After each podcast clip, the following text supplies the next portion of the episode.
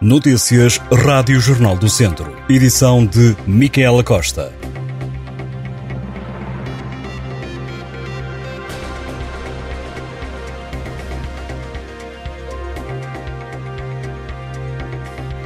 Cerca de meia centena de trabalhadores das finanças manifestaram-se esta manhã junto à repartição de Viseu. Os profissionais exigem melhores condições de trabalho. Entre as reivindicações estão a falta de recursos humanos e o envelhecimento dos quadros com uma média de idades de mais de 55 anos. Reclamam a subcarga e a pressão a que estão sujeitos e a falta de equipamentos. Pedem ainda o direito à medicina no trabalho. A greve marcada para hoje, que começou com uma concentração em frente às finanças e uma marcha até o Rocio, era de âmbito nacional e contando, por isso, com a presença de trabalhadores dos distritos de Viseu, Aveiro, Vila Real, Guarda e Porto. No distrito de Viseu, trabalham na autoridade tributária 199 funcionários. Segundo Ana Gamboa, presidente da Direção Nacional do Sindicato dos Trabalhadores dos Impostos, esta greve pretende alertar a população para a importância destes trabalhadores para o funcionamento do país. Devido à greve que foi convocada a 1 de março e termina a 1 de abril, o Serviço de Finanças esteve encerrado esta manhã. Segundo o sindicato, durante este período de greve, os serviços poderão sofrer alguns constrangimentos.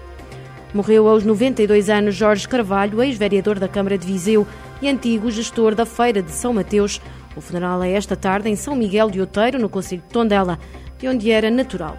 Jorge Carvalho foi o responsável durante vários anos pela organização da Feira Franca.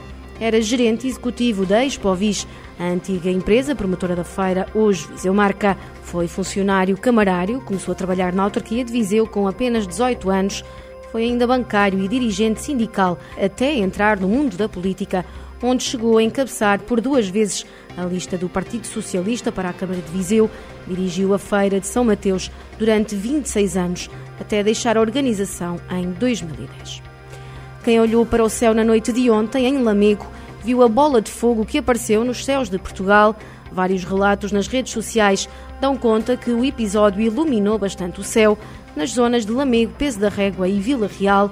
A bola de fogo foi avistada no céu sobre Portugal e Galiza, em Espanha. O fenómeno explica-se pela entrada de um meteorito na atmosfera terrestre. A rocha vinda do espaço ao colidir com a atmosfera a uma grande velocidade ficou incandescente, gerando assim uma bola de fogo. A cidade da Covilhã, no distrito de Castelo Branco, recebe de 29 a 31 de maio o nono Fórum de Turismo Interno Vê Portugal, que tem como objetivo debater a realidade do turismo interno. O fórum, que também já passou por Viseu, é promovido pela entidade regional de turismo do Centro de Portugal. Segundo os responsáveis, o Vê Portugal é uma referência no panorama nacional dos encontros e debates sobre a atividade turística e tem a particularidade de ser o único evento que se realiza no país com o objetivo de debater a realidade do turismo interno, um mercado fundamental para o setor. A iniciativa a realizar entre 29 e 31 de maio no Teatro Municipal da Covilhã tem por lema inspirar, criar, tecer novos caminhos para o turismo interno. A GNR deteve dois homens de 41 e 52 anos por suspeita de furto em Moimenta da Beira. Os homens foram apanhados com cerca de 160 litros de gasóleo que foram roubados de um estaleiro. Segundo as informações da Guarda, durante uma ação de fiscalização, os dois detidos tiveram um comportamento suspeito que chamou a atenção dos militares. Os homens acabaram revistos. Os homens acabaram revistados, assim como o veículo onde ambos seguiam. Os detidos foram constituídos arguídos.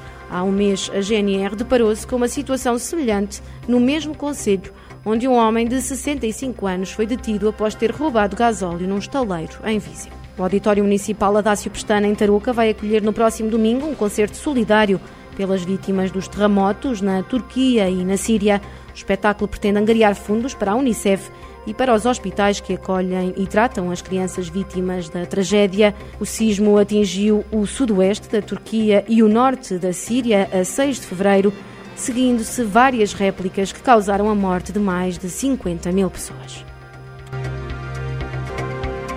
Estas e outras notícias em jornaldocentro.pt.